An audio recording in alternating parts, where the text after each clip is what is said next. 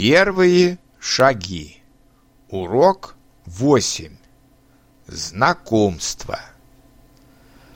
Виктор, я хочу познакомить тебя с моим другом. Здравствуйте. Его зовут Захар. Рад с вами познакомиться, Захар. Я тоже рад.